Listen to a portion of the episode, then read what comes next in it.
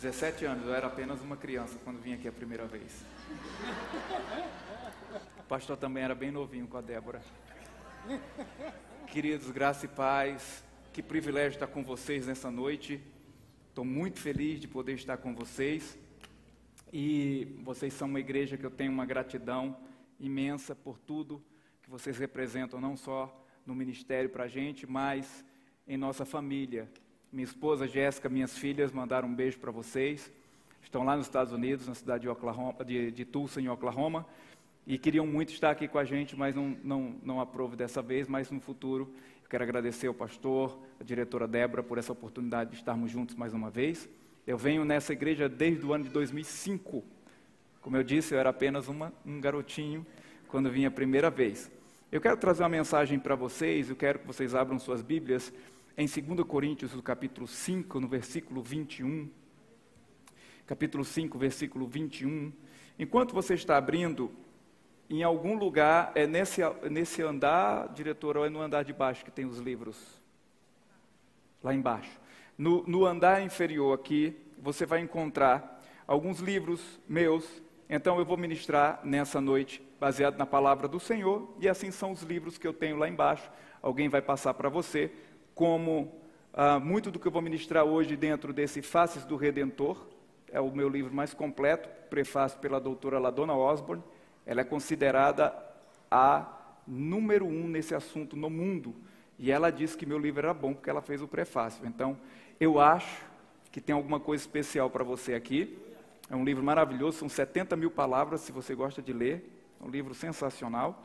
Tem esse outro que é o nosso best-seller. Esse livro é usado em várias escolas bíblicas no Brasil e fora do país. Compreendendo o caráter de Deus. Aqui você vai saber porque que Jó sofreu, o que é o espinho na carne de Paulo e por que, que as coisas acontecem ruins e Deus não é o culpado. Então vamos entender tudo isso nesse livro, Compreendendo o Caráter de Deus. Esse aqui para você doar para alguém os nomes redentores de Cristo. Aqui você vai entender como receber cura, como você receber a paz, como você andar é, com o seu pastor que é Jesus. Jesus, ele assumiu em seu próprio nome todos os nomes que tinha no Antigo Testamento para Deus. Quando você fala Jesus, você está invocando Rafá, Raá, Shalom, todos os nomes estão representados nele.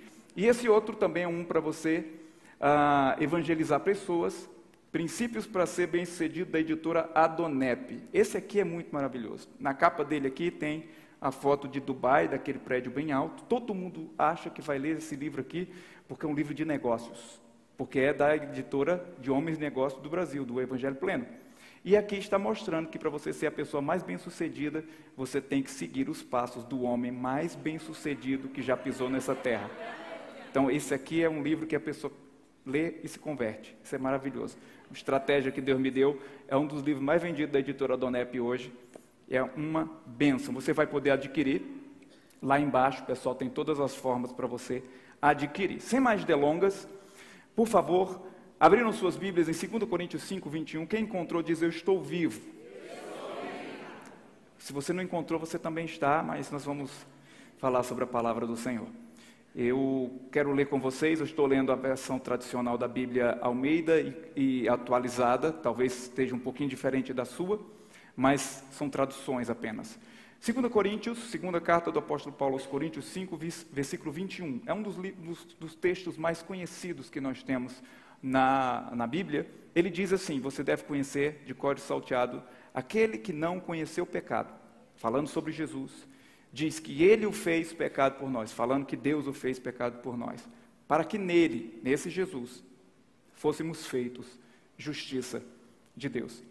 Por favor, depois de tudo que nós já vimos hoje, eu até estava me perguntando se seria necessário pregar, porque foi maravilhoso esse teatro, você entendeu plenamente o Cordeiro de Deus é Jesus, morreu pelos nossos pecados e através dele a gente pode ter paz com Deus. É, eu quero que você curva a sua cabeça. Eu creio que você está para dar um passo tão grandioso na sua vida. Deus foi quem trouxe você nesse lugar. Você veio aqui não porque tinha um teatro de Páscoa, não porque tinha um pregador que veio dos Estados Unidos, não porque você veio a uma igreja maravilhosa que todos falam bem. Você veio aqui porque Deus tinha algo marcado para esse dia. Deus vai se manifestar em sua vida. através do nome dessa pessoa chamada Jesus Cristo de Nazaré. Curva sua cabeça, Pai, nós te agradecemos por cada pessoa que veio nessa noite. Cada pessoa, Senhor, que o Senhor trouxe de longe, cada pessoa, Senhor, que já vem aqui dos cultos, mas eu agradeço por aquele que assiste, Senhor, online, e todos aqueles que podem ouvir ao som da minha voz. Senhor, que eu possa ministrar conforme me convém, o abrir da minha boca, seja me dada a palavra da verdade, que os corações se rendam diante de Ti nessa noite. É um momento de um encontro marcado que o Senhor tem comigo e que o Senhor tem com cada um que me escuta nesse momento. Obrigado pelo privilégio de ser o Teu representante e Teu embaixador, e que todos que me escutam perceberão que há um poder tão grandioso na pessoa de Jesus que transformará, e esse dia será marcado para a nossa história, e aquele que crê diz amém. Diga, eu estou preparado para mais de Deus nessa noite. A palavra diz: aquele que não conheceu o pecado, ele o fez pecado por nós, para que nele fôssemos justiça de Deus. Vamos dividir esse texto. Esse texto está contando tudo o que a Páscoa narrou para nós. Cristo Jesus é o Cordeiro de Deus. João capítulo 1, no versículo 29, quando João Batista, aquele que batizava lá no Rio Jordão, ele viu Jesus, ele falou: Este é o Cordeiro de Deus que tira o pecado do mundo. A religião hebraica precisava do cordeiro, com um simbolismo. E o sangue daquele cordeiro cobria as pessoas para que elas permanecessem vivas. Muitas pessoas se perguntam, por que que na época que aconteceu o êxodo, por que que na época que os filhos dos egípcios morreram, por que os filhos dos egípcios morreram e só os de Israel não morreram? O que a Bíblia nos ensina é que todos devem morrer. Todos pecaram, separados estão da glória de Deus. Mas Deus criou um mecanismo, uma forma que eu não sei te explicar totalmente, mas eu sei que ela é real. Que se você confiar nele, ele envia um substituto que faz com que você fique guardado nele e a destruição e o anjo destruidor pode vir, mas ele não alcança a sua casa. Esse era o papel do sangue do Cordeiro, que agora em Cristo Jesus, homem puro, homem santo, homem justo, aquele que não conheceu o pecado, Cristo morreu todos devem morrer. Quando você vê no Antigo Testamento pessoas morrendo e outras sendo libertas, não fique olhando, Deus escolheu uns para livrar e outros para morrer. Não, todos deveriam morrer. Mas se você se achegar a Deus, você não morrerá. Essa é a lógica do Antigo Testamento, essa é a lógica da vida. Em Cristo Jesus temos a vida eterna, em Cristo Jesus podemos ir para o céu, mas isso é uma escolha. Todos devem ir para o inferno. Mas se você escolher Jesus, você vai para o céu. Você está compreendendo? Isso é a narração da Páscoa. Se nós nos alimentarmos desse cordeiro como sendo a, a, o pão da vida para nós, nós teremos a vida eterna.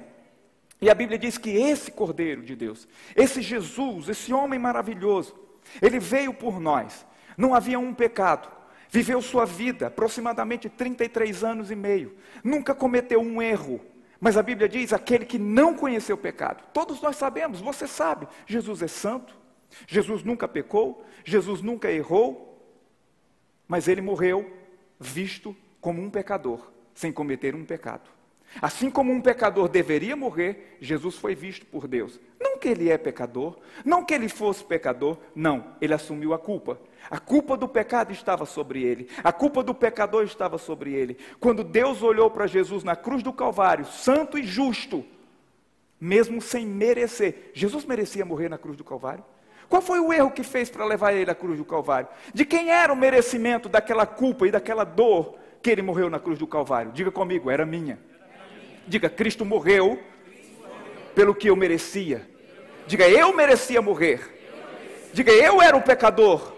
Eu deveria estar lá. Diga, nunca ele. Diga, ele não merece. Mas a Bíblia diz que mesmo assim, sem ter um pecado, Deus arrumou uma forma. Eu não sei te dizer como foi que Deus fez isso. Deus é Deus, Ele sabe fazer. Ele fez com que um homem justo e santo fosse visto com todo o pecado da humanidade. Você já conseguiu pensar nisso? Como é que Deus olhou para Jesus e viu naquela pessoa maravilhosa pecado? Ele assumiu o que merecíamos. Ele não merecia. Nós merecíamos. Fale comigo, ele não merecia. Nós merecíamos. A Bíblia diz em, em, Colossenses capítulo 1, versículo 13, que Ele nos libertou, nos resgatou do império das trevas. Ou seja, ele assumiu nossa posição. Ele tomou sobre si, como diz Isaías, sobre os seus próprios ombros nossas dores, nossas enfermidades. Isso quer dizer, ele não merecia, mas ele decidiu aceitar o que não merecia.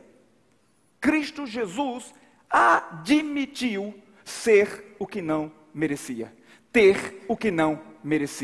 Na cruz do Calvário, Cristo Jesus admitiu, assumiu e tomou sobre si o que nunca mereceu. Mas, pela vontade de Deus, ele admitiu, ele assumiu e ele aceitou ser o que não merecia. Quem está compreendendo aqui? Ele admitiu, seja feita a vontade do Pai, seja feita a vontade do meu Deus. Ele orou antes de sua morte e falou três vezes: Senhor, passa de mim esse cálice. Ele não queria se separar do Pai, mas ele disse: Não seja feita a minha vontade. Ou seja, eu aceito o que o Senhor designou. Eu aceito o que está escrito por toda a humanidade, por cada um que um dia me ouvirá naquela noite de Páscoa lá em Campinas, em São Paulo. Eu aceito o sofrimento por eles. Eu não mereço, eu sei quem eu sou, eu poderia fazer isso e isso, mas eu admito, eu aceito que a culpa que eu não tenho será colocada sobre mim.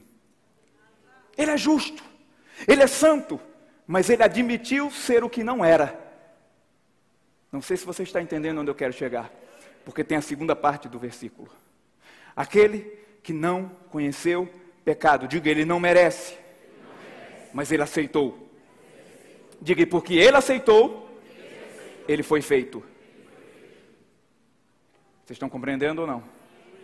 Para que nele fôssemos feitos justiça de Deus. Eu não sei se você entende. Mas as pessoas fazem a mesma pergunta: como Deus conseguiu fazer que Jesus fosse enfermo, se ele sempre foi saudável, se ele é a cura? Como Deus fez que Jesus portasse o pecado, se ele é o perdão, se ele é a justiça? Deus fez. Eu admito isso, mas eu não entendo. A pergunta é: como eu, pecador que como feijão e farinha, posso ir para o céu? como eu, pecador, cometi os meus erros, posso ser declarado justo? A resposta está: como alguém justo pode admitir, pode aceitar ser declarado injusto sem cometer um erro. Aqui temos a resposta.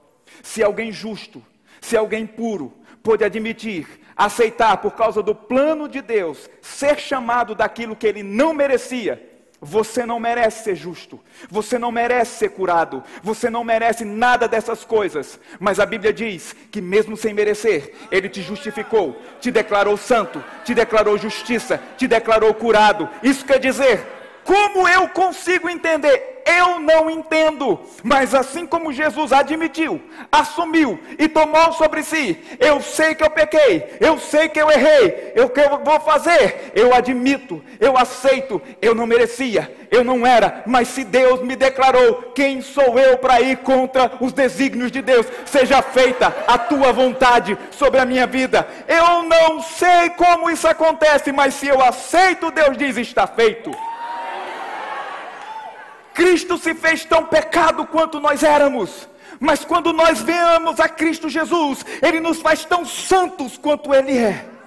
Deus fez que Jesus assumisse tudo que nós éramos, para nos dar o direito, para assumirmos tudo que Ele é diante de Deus. Quando Deus olhou na cruz do Calvário, Ele viu você, Ele estava morrendo por você, mas quando Deus olha para você, Ele agora vê o Filho de Deus, Ele vê Cristo em vós, a esperança da glória. Deus nos dá uma nova chance, mas nós temos que admitir: eu não mereço. Não fui eu que conquistei nada. Assim como Jesus, não foi ele que conquistou o pecado para si, que ele nunca pecou. Ele assumiu. Se você assumir hoje Jesus como Senhor e Salvador de sua vida, mesmo que você não pagou nenhum preço, gratuitamente você será declarado nessa noite justificado, com direito ao céu. No céu só entra justificado. E como eu posso? Eu pequei. Todos pecaram, separados estão da glória de Deus. Esse é o poder da graça do Senhor Jesus Cristo. você chega diante dele, você só simplesmente admite: eu não posso, eu não tenho condições na minha própria força, mas se o Senhor está dizendo, eu aceito. Por isso que nós falamos: você já aceitou Jesus? E as pessoas dizem: aceitar Jesus? Eu tenho Jesus no meu coração. Quando falamos aceitar Jesus, estamos falando assim como Jesus aceitou nossa dor sobre ele, nossa enfermidade sobre ele, nosso pecado sobre ele. Quando nós dizemos eu aceito Jesus, eu estou aceitando a vida dele, eu estou aceitando a cura dele, eu estou aceitando o perdão dele. Ou seja, eu sou declarado diante de Deus como alguém justo, como alguém que nunca deveria sofrer, como alguém que nunca deveria estar doente, como alguém que nunca deveria mais pecar. E se eu pecar, pedimos perdão ao Senhor e somos declarados justos diante dele, novamente, mediante o arrependimento, a palavra do Senhor diz. A minha pergunta para você é: você acredita que naturalmente falando você merece o céu? Você acredita que essa vida que você levou, você merece o céu? Algum pode dizer, não, mas eu sou uma pessoa boa. Alguém pode dizer, não, você não me conhece, eu nunca roubei, eu nunca matei, eu nunca fumei, eu nunca bebi, eu nunca dancei colado, isso é acréscimo meu. Talvez você está dizendo, eu sou uma pessoa boa aos olhos da sociedade, mas nós estamos falando de eternidade. Você está falando de coisas naturais e terrenas. Deixa eu te fazer uma pergunta. Você vai entender o que é o conceito de ser salvo, de aceitar Jesus e o seu sofrimento que foi por nós. Imagine que você está dirigindo. Você é essa pessoa que nunca roubou, nunca fumou, nunca matou e nunca dançou colado. Aí você está no seu carro, com pressa um dia. Você nunca roubou, você não mente, mas na rua, 50 km por hora é o limite. Aí você está a 100, porque você está com pressa. Aí o semáforo fecha, vermelho. Você fura o semáforo, o sinal vermelho, porque está com pressa. A polícia vem, para você e pede os seus documentos. Você diz: Seu guarda, você não pode me multar. Ele diz: Por quê? Porque eu nunca roubei. Eu nunca matei. Eu nunca fumei, eu bebi, eu nunca dancei colado. O guarda vai olhar para você e vai dizer assim: Mas não é isso que faz com que você não seja multado? É porque você não fez nada dessas coisas, mas você cometeu uma infração.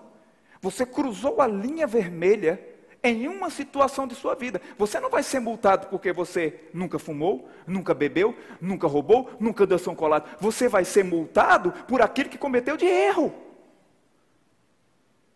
Todos nós furamos o semáforo, o sinal vermelho um dia. Espiritualmente falando, você pecou. E segundo a minha Bíblia, Romanos 3, versículo 23, todos pecaram, separados estão da glória de Deus. E agora? Eu sou uma pessoa boa, mas ninguém merece ir para o céu, a não ser que aceite que não merece, mas alguém pode te salvar. Que alguém pode te salvar, te resgatar e te curar. Você vai receber um milagre nessa noite, porque Cristo assumiu a tua culpa. Porque Cristo assumiu tua dor. Ele não quer que você assuma essa dor mais. Se você aceitar Jesus, o milagre entra no seu coração. O milagre entra sobre a sua vida. Um dia eu estava pregando no Rio de Janeiro. Uma mocinha veio receber Jesus. Ela não tinha o um dedo, ela nasceu sem o dedo, esse dedinho pequeno aqui. Ela, todo mundo tirava, é, é, fazia bullying com ela na escola. Ela recebeu Jesus. Ela não recebeu uma oração por cura. Ela voltou para casa, isso foi num sábado à noite, na segunda pela manhã, quando ela tira o lanche dela na escola. Os garotos e as garotas da escola começaram a ver que a mão dela tinha um dedo normal. Deus colocou o dedo no lugar. Porque quando nós já chegamos a Cristo Jesus, Ele restaura, porque agora, se eu admito que Ele tomou sobre si, ninguém precisa pagar uma conta duas vezes. Se você vem a Jesus, a multa não é você quem paga. É esse o sentido. Você não é tão santo que não tem um erro, mas quando você vem a Cristo Jesus, Jesus foi penalizado, Jesus pagou o preço por cada um dos nossos erros. Ou seja, se chegou a multa agora para nós, se chegou a doença agora para nós, nenhuma conta precisa ser paga duas vezes. E lembre-se, quando você vem a Cristo Jesus, você morre para essa vida, você renasce para a vida de Deus. Tudo que era contra você antigamente não pode mais ser colocado, porque ninguém morto tem dívida. Eu não conheço um morto que precisa pagar uma conta. Se você vir a Cristo Jesus, você vai morrer para esse mundo. Morrendo para esse mundo, você vai renascer para Deus. Renascendo para Deus, você tem uma herança. Morto para esse mundo, você não tem mais dívidas. Alguém pode dizer amém? O Léo que está aqui, eu acho que está no som hoje. A gente estava numa cruzada, foi um grupo daqui de Campinas, em novembro, acho que foi novembro de 2009. Eu lembro que alugamos um ginásio, fazendo uma cruzada no Paraguai.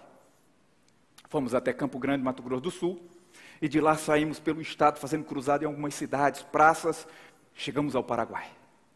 Empolgados com a pregação do Evangelho, o grupo daqui, eu acho que tinha umas oito, nove, dez pessoas, não tinha? Quantas? Doze. Tínhamos doze pessoas, foi 2009, há muito tempo. Eu era muito novo, então não tem muita lembrança. E eu lembro que nós fizemos a cruzada no estádio e um avô trouxe uma netinha de uns seis, sete, oito anos no máximo. E ele era crente e ele falou: Olha, minha netinha, ela nasceu, ela não tem, a gente já fez os exames, ela não tem nada aqui, ela não tem a cava, o duto auricular, ela, a orelha dela era apenas um pedacinho de carne. A outra que era normal, mas essa aqui era bem pequenininha. Na verdade era essa daqui, que era o lado direito. É porque foi na minha mão esquerda que eu orei. Ela não tinha o duto auricular. Ela não tinha a orelha. Ela não tinha tímpano, não criou nada, ela nasceu com um defeito. Mas eu preguei sobre esse amor de Jesus. Esse Jesus que morreu por cada um de nós. E quando nós chegamos a Ele, a conta de tudo o que fez em você, ela já foi paga. Cristo levou sobre si a dor do câncer. Cristo levou sobre si a dor do pecado. Ele levou sobre si a dor do problema no coração. Todo nome que se possa nomear de sofrimento humano, Jesus pagou naquele sofrimento na cruz do Calvário. Para que você fosse feito, declarado justiça de Deus. Quando eu te chamar aqui para oração, você não vai ver, será que Deus quer? Não, você vai vir porque Deus quer porque ele olha para você e vê alguém justo. Mas eu não mereço, mas você assume. Jesus não merecia, ele assumiu que nós éramos. Nós não merecemos, mas nós aceitamos o que ele é. Deus nos declarou justos. Alguém pode dizer amém? amém. Aquela garotinha estava lá e eu comecei a orar por ela. Nós temos uma testemunha aqui. Eu comecei a orar por aquela garota. Eu lembro que eu comecei a orar, depois orei de novo. A orelha dela começou a crescer na frente dos nossos olhos. Jesus começou a fazer crescer. E o que mais chamou a atenção não era a orelha crescendo, não era o pedaço de carne se abrindo e formando uma orelha como a minha e como a sua, era a carne aqui do meio rasgando na frente dos nossos olhos. Criou tudo perfeitamente, e aí eu estalei o dedo. Ela ouviu por aquela orelha que não tinha nem tímpano, não tinha, ela não tinha nada. Quando nós viemos a Cristo, quando você vir a Cristo hoje, não importa a sua situação, não importa quem você era, Jesus te amou de tal maneira, Ele se entregou por você. Se você tocar no amor de Deus nessa noite, o poder vai te curar. Se você tocar no amor de Deus nessa noite, Deus vai começar a fazer coisas no seu corpo. Deus vai começar a fazer coisas sobre a sua família, sua casa. Um dia eu estava pregando na cidade de Caruaru, Pernambuco. Poucas pessoas estavam assistindo, eu estava fundando uma igreja num bairro.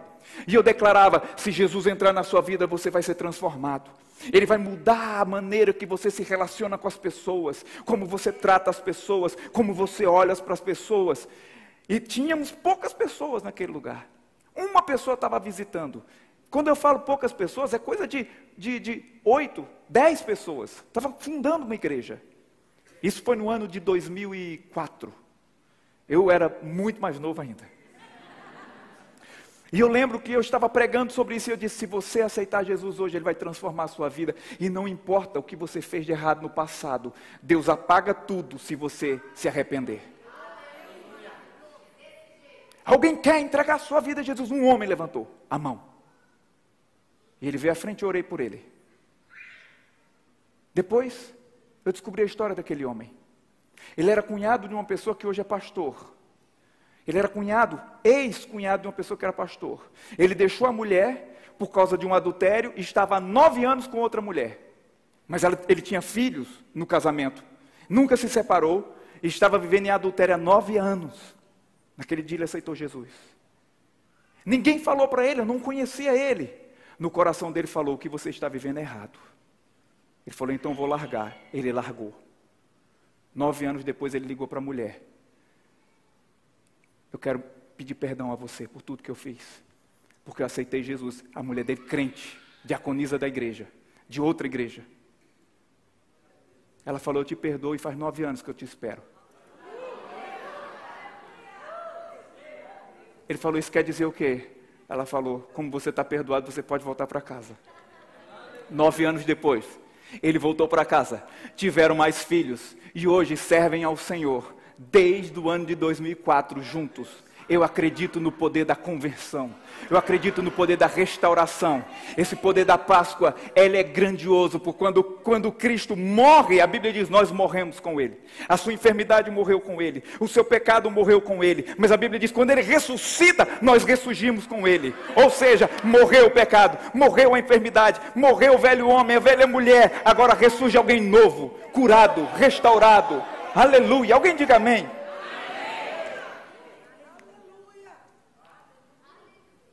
Diga glória a Deus. Vamos para o versículo 17 de 2 Coríntios, capítulo 5. Estou quase terminando, eu quero chamar o rapaz do teclado, por favor. A Bíblia diz: e se alguém está em Cristo, assim que alguém está em Cristo, quem está em Cristo aqui, levanta a mão. Quem está em Cristo aqui, levanta. Levanta a mão, todos que estão em Cristo. Levanta a mão, levanta a mão, levanta a mão. Levanta a mão, levanta a mão, levanta a mão. Tirou a foto? Ok. Quem está em Cristo aqui? Todos estão em Cristo. Olha o que diz a Bíblia. Assim que se alguém está em Cristo, é nova criatura. Isso quer dizer, as coisas antigas se passaram, tudo se faz novo. Quando eu te chamar hoje, venha entregar sua vida a Jesus. Tudo que não presta na sua vida, tudo que estava no seu passado, vai ser passado. Ele vai jogar no mais profundo mar do esquecimento. Ele vai te chamar por um nome lá no céu. A Bíblia diz que você será declarado justo. E se você morrer hoje depois desse culto, você vai para o céu, você nunca vai passar no inferno. Nem no purgatório você passa. Porque em Cristo Jesus, Ele comprou as passagens direto para o céu. E nós somos cidadãos de primeira classe. Você não vai agora receber uma vida igual classe econômica quando você pega um voo ou quando você pega um trem que tem a classe econômica, que você vai todo apertado. Eu pego voo para os Estados Unidos, se for de classe econômica, eu chego todo acabado lá. Mas na primeira classe, você vai deitado. Você vai descansando. Qual a diferença do destino da primeira e da classe econômica? Nenhum. A única diferença é que na classe econômica eu vou sofrendo. Na primeira classe eu vou descansando. Chegamos no mesmo lugar, no mesmo destino. Só que alguém chega bem e alguém chega precisando se recuperar. Em Cristo Jesus, quando você vir aqui à frente entregar sua vida a Ele, quando eu orar por você, você é uma cidadã e um cidadão de primeira classe. Tudo que era impossível, tudo que era da classe econômica, vai ser retirado se você crê em Jesus. Se você quiser ficar na classe econômica, é uma escolha sua. Mas o ticket caríssimo da primeira classe já foi pago. Através do sangue de Cristo Jesus. Aquela cortininha que faz a divisão entre primeira classe e classe econômica é o véu. Ele rasgou. Não há mais alguém especial. Eu não sou melhor que você porque sou um pregador. O pastor não é melhor que você porque fala com Deus. Diante de Deus, não há mais uma separação. Quando você vem a Cristo Jesus, não importa quem você era, não importa os seus erros, todos nós estamos agora sem véu, diante da presença do Senhor. Eu queria pedir que você ficasse de pé por um momento. Eu quero orar por você. Eu quero orar nesse momento. Eu quero que as misericórdias do Senhor venham sobre as nossas vidas. A palavra misericórdia do Senhor que está sobre nós, ela significa a compaixão do coração. Misericórdia pode ser definida como você já deveria ter morrido ou sofrido, mas o que você merece não vem sobre você. Deus tem misericórdia. Misericórdia é: eu mereço o sofrimento do meu pecado, Mas Deus traz você num culto como esse para te dizer, mesmo merecendo, você não vai precisar aceitar esse pecado. Você vai aceitar o que Cristo fez por você. Isso é a misericórdia. A graça de Deus é o contrário. Você não merece para o céu. Você não é justo para ser salvo. Mas Deus te dá o que você não merece. Te dá a capacidade de você ser santo, justo e declarado nessa noite salvo. Você não vai para o inferno. Coloca a mão sobre o seu coração. Feche os seus olhos e nesse momento vamos vamos pensar no que nós ouvimos nessa noite. Vamos pensar nesse teatro que assistimos. Cristo Jesus, santo e justo, morreu por mim, Jânio César, por Maria, por José. Ele não morreu por ele. Se ele é santo, ele não precisava morrer. Se ele é justo, ele não precisa morrer. Ele é filho de Deus. Por que, que ele então morreu? A Bíblia diz: foi em meu lugar, para me salvar, para salvar João, Maria, José, todos, do pior até aquele que é muito bom, porque todos romperam a linha vermelha, todos precisam de salvação. Se você é a pessoa, online ou aqui, que o seu coração está dizendo: